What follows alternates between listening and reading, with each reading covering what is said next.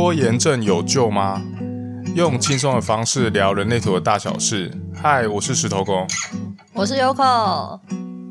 感觉很久没有录人类图了，而且因为最近就是我去上，就是我去打工，所以 我们的最近的可能 Podcast 就会有一点不定期的更新。我们今天呢、啊，要来聊拖延症。在人类图里面呢，如果你有呃呃，好像这人怎么了？我突然大脑宕机。总之就是啊，人类图里面啊，嗯，你们如果有听的话，曾经有讲过那个能量中心嘛。然后那个能量中心就是你去 Google 你的人类图之后呢，你上面不是有那个呃，你跑出来除了下面是中文字之外呢，上面不是有一个一个的那个区块嘛，一格一格有三角形、菱形、正方形的。然后呢，那个里面啊的最下面最下面的那个正方形，就最下面那一个，中间走中路的最下面那个正方形，如果你的那个正方形啊的底啊是白色的。那就是我们等一下所谓说的空根，就是根部中心没有定义，呃，空白的根部中心这样。然后如果呢，你下面那一个正方形是有一个棕，应该是棕色吧，就是有底色，那个颜色应该是咖啡色，如果我没记错的话，那那你就是有定义的根部中心，对，就是有根部的能量中心。好，我们今天就是想要聊聊这件事情，因为我们比较喜欢聊的就会是我有的能量中心，然后因为石头公是反映者，所以他全部都没有。那当然，我们就是要有有能量中心有定义跟未定义，我觉得比较好做比较。就是那个对照组比较明显，所以呢，我们今天就要来聊这个了。你们觉得？你们觉得玩什么猜谜呀？我刚本来还讲说，我本来你知道想干嘛？诶，来猜猜看，你们觉得有定义跟没定义的，谁才是拖延症的那个呢？然后就想不会有人要 回答我。他们可以，他们可以在就是心中默默回答啦。好啊，那就是你们可以想，你们可以猜一下。可是你知道吗？毫无头绪是要怎么猜？不然我们先来讲一下根部中心是拿来干嘛的？你说可以吗？根部中心吗？它就是根部中心是隶属于两大压力中心之一。然后呢，人类图中两个大压力中心的一个就是头脑，然后一个就是根部。然后呢，他头脑我觉得很就是很顾名思义，他很好理解，就是他就是来自于思考压力。然后呢，根部呢就比较像是来自于嗯外在给予身体的压力。可是更多更多的时候，我们都会反映在时间上面啊。就是如果时间比较逼近了，然后我们就会有感受到一些压力。你有你有想过说，就是？你们当今天哦，我上班要迟到了，然后就会有急急忙忙的，因为那个时间时间上就是快来不及了的那种压力，就比较像是根部给予的压力。嗯，它就是身身体上面，就是你会不会采取行动啦？我觉得它的概念很像是你的身体的抗压性强不强？对，它就是在掌管这个东西。然后通常有定义跟没定义，他们的差异就是。有定义就是在讲说，他们对于我们刚刚这些叙述来说呢，就是呃家常便饭，要这样讲吗？应该算算吧，算家常便饭。那如果你是空白的，那就会变成这一段内容，你会你会你的身体机制会比较没有办法去处理它，所以它就会衍生出啊。如果你是有定义的，你的抗压性就强。对，就是在根部的话，你就是有一个你的抗压性应该会比空根的人还来得强。那空根的人呢，比较容易因为这个压力的关系，导致他的身体会觉得感到不舒服，因为你抗压性就不好嘛，所以你的身体就会有一点不太舒适。那在这个时候呢，你就会很匆忙，就是你会急急忙忙的想要把这股压力给抛掉。它的概念是这样，所以其实那个有拖延症的人啊，就是有定义的 跟不中，就是跟不中心是有定义的人，他才是会有拖延症的。因为他们能够扛住时间上面给予的压力。那我们要来分享，那我们先来分享关于你你的空更好不好？我的空更吗？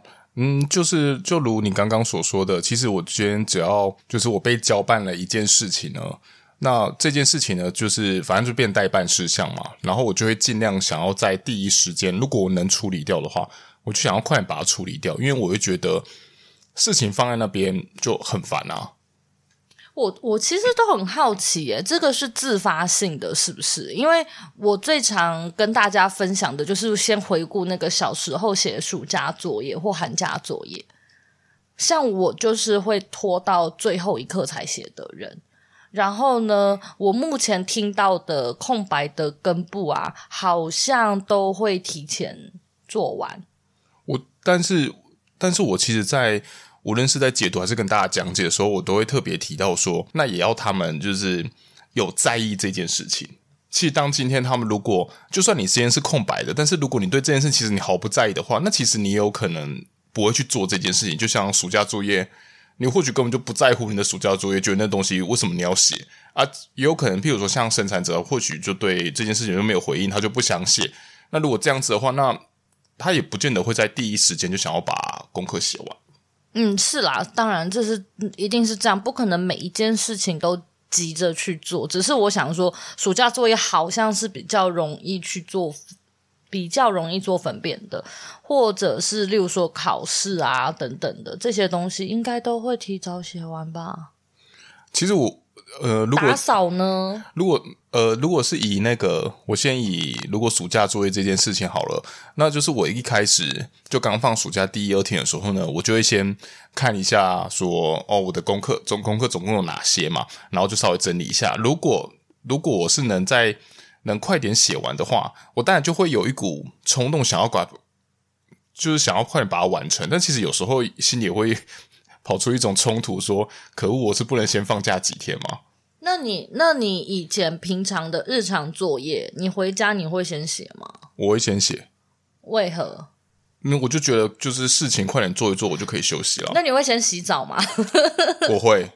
你也会先洗澡？我我就是回到家之后呢，就是洗，快点把澡洗一洗，然后呃，可能晚餐吃一吃之后，就回到房间，就先把。作业那些先写完，或者是准备好明天的考试，然后完了之后呢，我就会觉得那个剩下时间就都是我的了。那这样子，我刚刚也突然想到还有一个例子啊，就是那个呃，那是什么？以前在学校下课时间不是有一个那个打扫时间吗？你也会优先先打扫完吗？因为不是，是不是打扫完就可以去玩了？其实我不会，因为。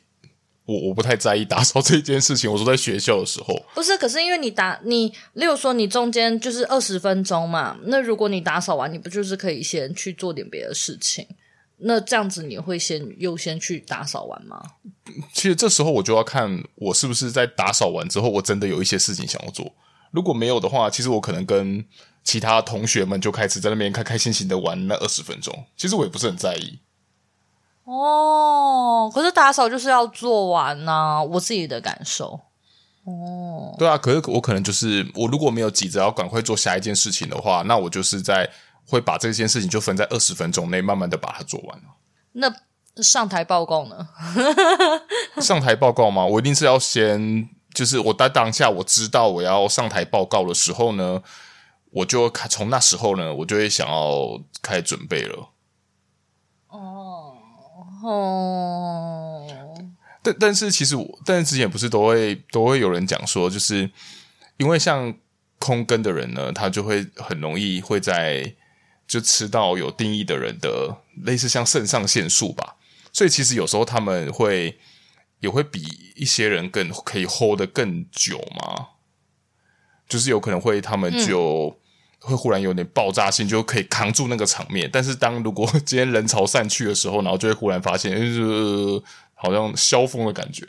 因为我呃有定义啊，像我啊，我那个我以前我洗澡就是有我有严重的拖延症，我还是会洗，因为这个干就是这是关乎于干不干净嘛，所以我最后还是会洗，但是我会拖到最后一刻才去洗澡。然后我每一次洗完澡的时候，我就觉得啊，身体就是很干净、很舒服，然后就有一股很爽的感觉。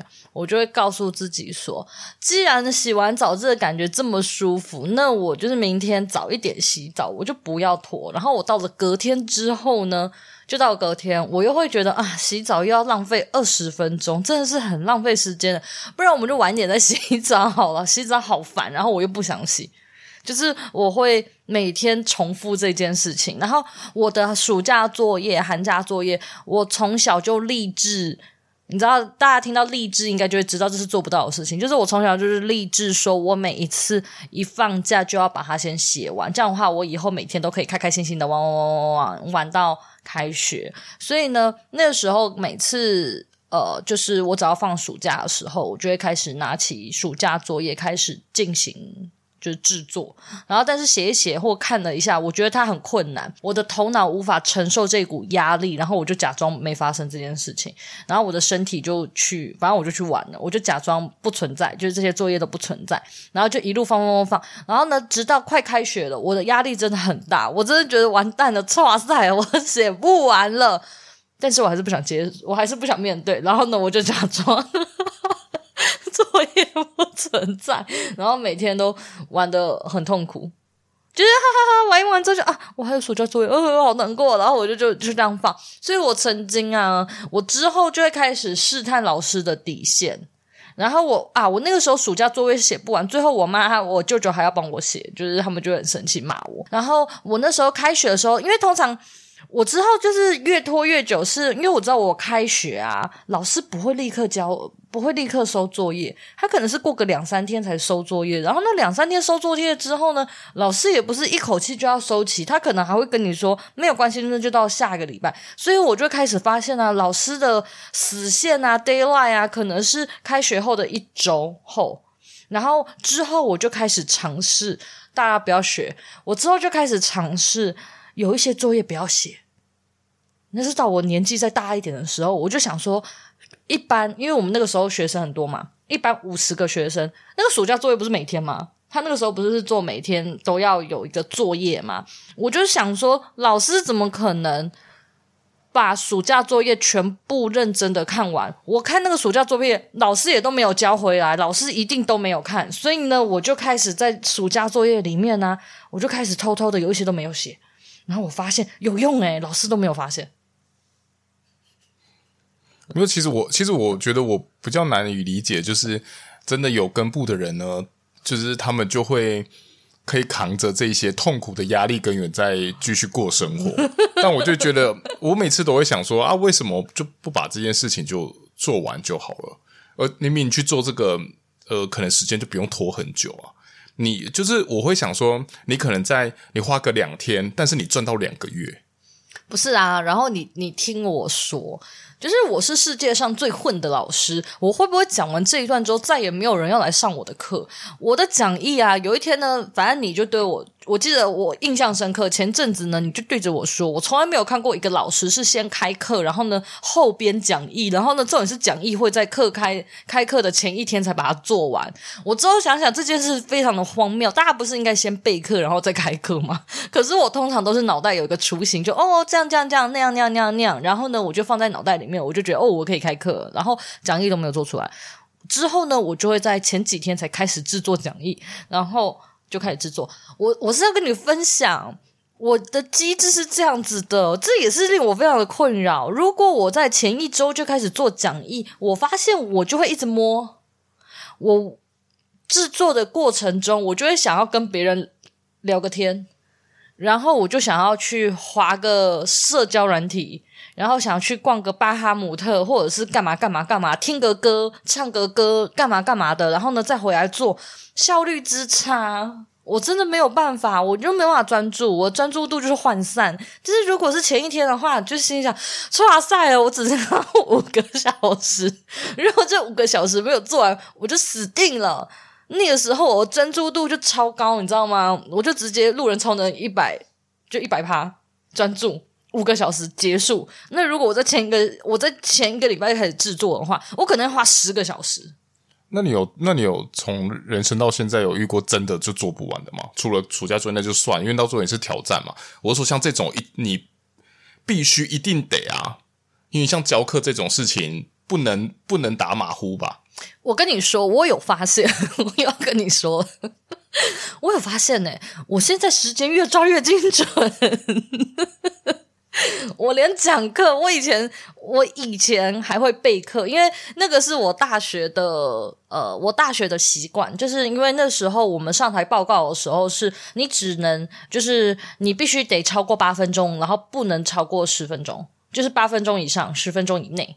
你只你必须得在这个里面，你只要没有在这个以这个里面的话，这个区间段的话呢，你就会被扣分。所以那个时候我们就会开始计时，然后我每天 every day 每个晚上我都在演练这件事情。然后呢，我还要记下我的 PowerPoint 的顺序，我这样才知道，如果我切到这一下一页之后呢，我还有几分钟没有讲完等等，就是我会很认真做这件事情。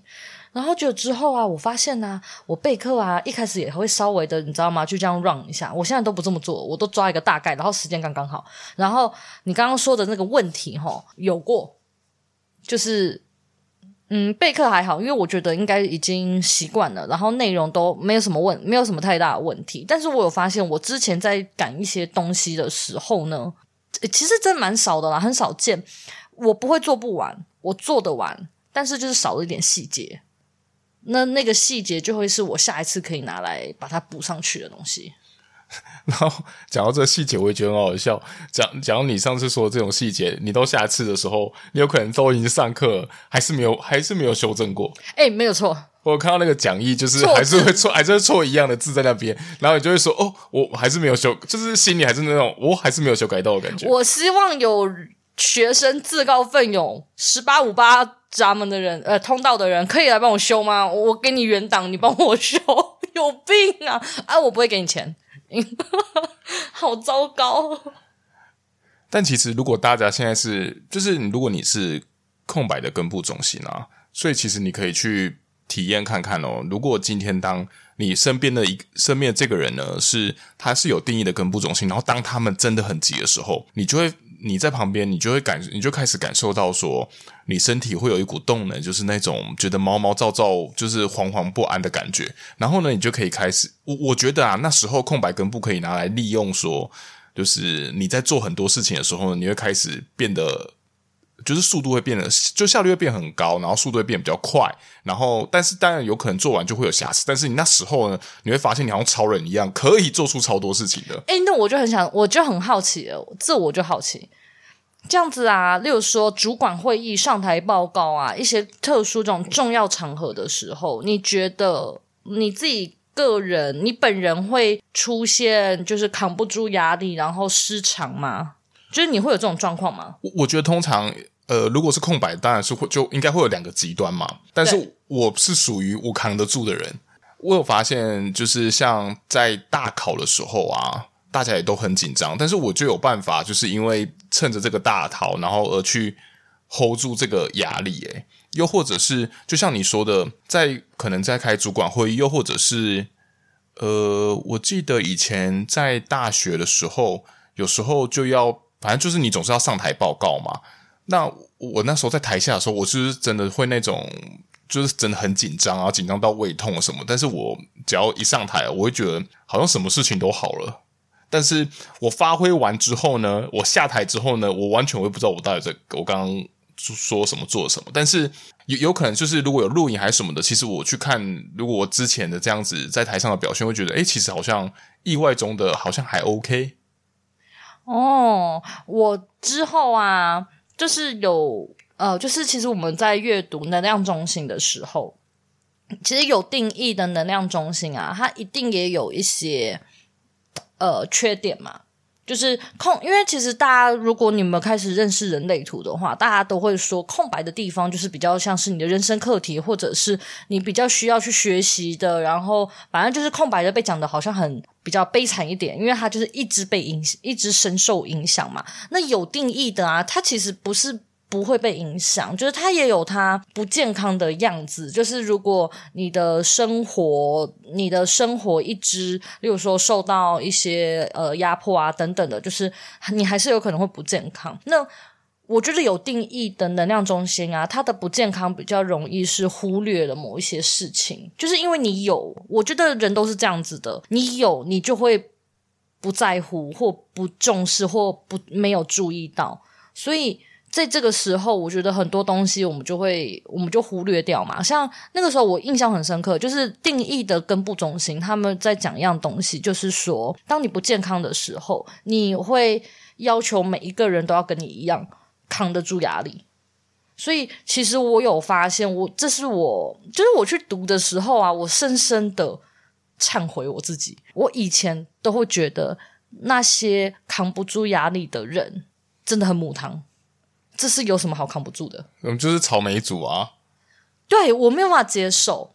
就是我以前，就是我那时候在游戏公司的时候，我中我中后期不是很痛苦嘛？我那时候痛苦到我回家的时候，我真的压力太大，我就哭了。因为主管就是，嗯，主管，我觉得他也不是真的呃对我很凶，可是因为游戏一直出包嘛。那我是负责人，我就必须扛这个责任嘛。你你你会觉，就是那时候我会觉得，有时候多多少少有一点觉得委屈，因为下面的人没有做好。可是我又没有这么多的时间去呃去 double check，可是我就会觉得那问题还是会在我身上，因为我没有去做这些确认。那整个游戏出包就是都在我身上，所以我那时候压力真的非常非常非常的大，然后真的是非常痛苦。我那时候我记得，我那时候应该是压力痛到，我记得我每天都在头痛。我那时候离职，我头就不痛了，然后我的肩膀都在痛，而且那时候筋起来超级乱。对，我那时候压力大到就头痛，然后肩膀也是就是会一直刺痛的那一种。可是呢，我就还是觉得就这样继续下去。虽然那时候压力大到就是中间曾经就是就是你知道吗？还要回家然后在那边哭。可是我就觉得这个应该是应该要，就是我会觉得就应该要承受得住，就是我的身体的抗压性可能真的是比。空空白的人来的高，可是因为定义的跟不跟没定义是各五十趴，所以世界上有一半的人跟我不一样。所以其实，如果今天这样是空根的人，在面临到这种事情的时候呢，他们就他们就很容易会有两种走向。第一个，他们就是会觉得这东西就压力太大，然后就直接放弃了嘛，就觉得说啊，反正我就是抵挡不住这个压力，然后我觉得这样全世界就对我不友善，然后我就放弃了。然后另外一种呢，就会变成是。很像那种超级行动派，就是我今天如果接他们，就会爆发出可能比就是比以往可能更高的效率。就是譬如说，你像你遇到这种事情，那他们可能就会抽出更多时间，然后有可能就是他们就加更多的班，然后就想要把这件事情就是更多的完善，然后他们就会提高他们的效率去做这些事情啊。当然，就是如果像像这种，其实都。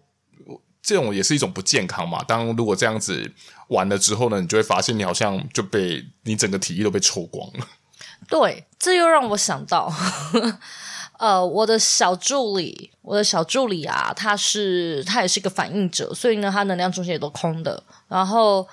他就会，我明显的感受到他在帮我回复一些讯息或什么东西的时候，我感受得出来。如果讯息没有立刻回复，或者是他问了我一些东西，我都不立刻跟他讲，我就是感受得到他就是有一股压力在那边。但我本人有定义的根部就是扛在那边，然后重点是我也没有要，就是也没有要拯救他。我就觉得这个应该是空根的人最恨的人类，你知道吗？他就是他他就是在旁边，然后就会一直在那边就在那边敲桌子啊，然后转笔在想说到底什么时候会给。到底什么时候会给答案呢？然后这边咚咚咚咚咚咚，到底什么什么时候啊？什么时候？什么时候啊？就是就是就是啊！我上一次我们就是办了一个公益活动，然后在台，反正在台中嘛，就是有人类图解读，然后跟画黑娜的那的。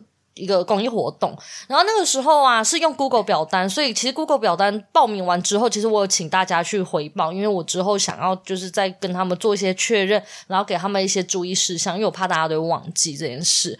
然后啊这件事情啊，因为小助理知道我办了这个活动，但这个活动是我在前一两天，然后突然就开始办了，所以他根本就不知道发生什么事情。他在活动开始报名的前一天，他才知道说我办了这个东西，然后我就把。表单丢给他，我就跟他说，如果有人要表单的话，你就贴这个东西给他。然后，所以呢，他根本就你知道吗？有一种啊，什么发生什么事情了？突然多了一个表单，然后就之后呢，大家报名完了就会来回报。回报之后呢，他们就说他们填好了。然后呢，小助理看到之后，他就想说，他说他填好啊，接下来我现在要做什么事情呢？我要帮忙回复讯息，可是他不知道他要回什么。我就跟他说没有关系，你就先这样放着吧。那之后我会再告诉你你要回他什么东西。然后就这样一拖，我的活动是礼拜日，我拖到了可能礼拜五还是礼拜四吧。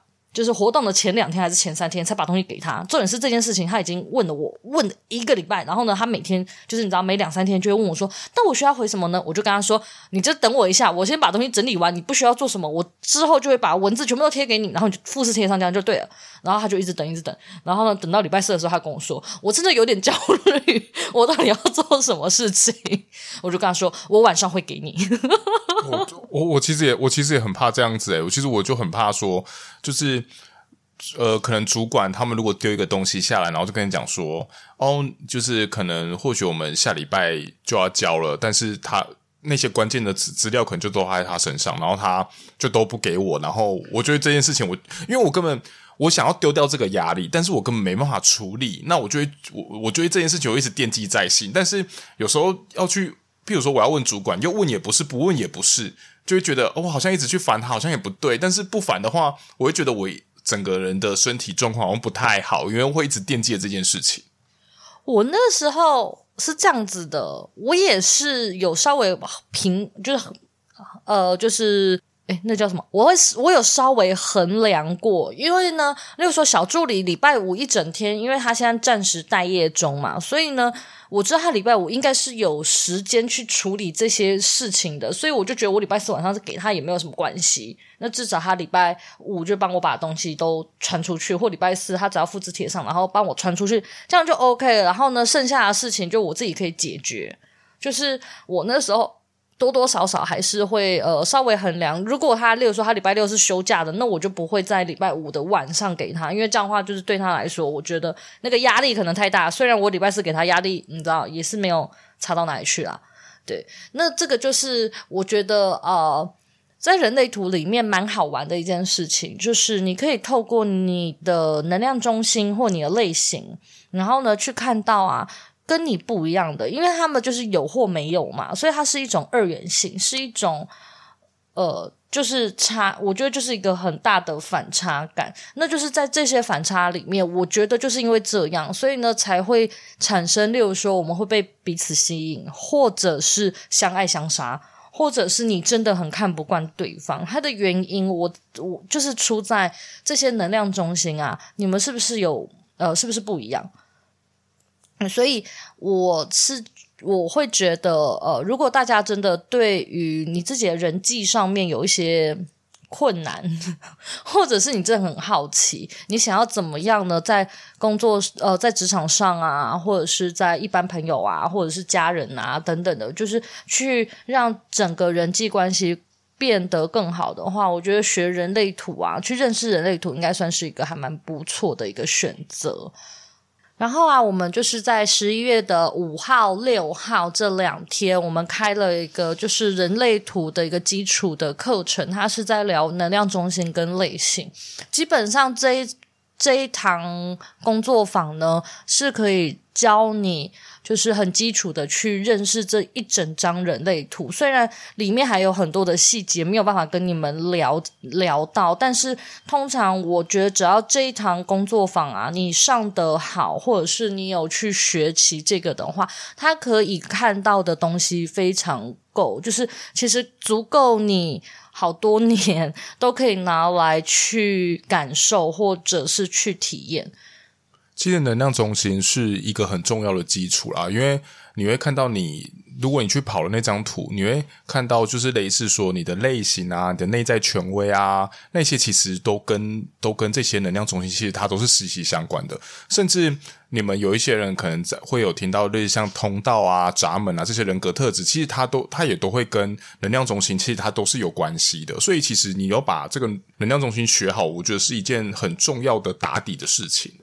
能量中心是稍微，我觉得稍微有一点无聊的啊，无聊。但是如果你的能量中心就是内容都记得熟，让就是记得熟的话，然后呢，能够去体验有定义跟没定义的它的差异性等等的、他们会发生的什么事情啊？我觉得你在后续去学，例如说通道，或者是你再去综合看这个人的状态的话，我觉得会再更立体一些。因为像我们刚刚虽然讲说就是根根部中心啊这样子啊，但是其实你会知道，我们刚刚在讲这种。呃，加班啊，等等的，这其实还是要看啊。例如说，你的荐股中心有没有定义等等，这也会影响你。例如说，你会不会加班？你会不会不知节制？或者是你会不会干脆就直接？就是有定义的意志力，你觉得你自己超棒，那我干脆就不要做，我就直接离职了，我就当个甩手掌柜。所以其实我觉得在能量中心，你如果去认识能量中心的话，你能够比较全方位的知道这一个人他的，我觉得就是他的弱点啊。或者是他的强项都可以看到。好，那我就要回来，那就是在十一月五号、六号呢。我这次开的是实体的课程，就是在台中。那时间我是拉比较长的时间，是早上十点到下午的六点，中间的休息时间会比较长，因为我觉得你一次两天我们要把能量中心类型这些全部上完，其实我觉得大脑的吸收会有一点负荷。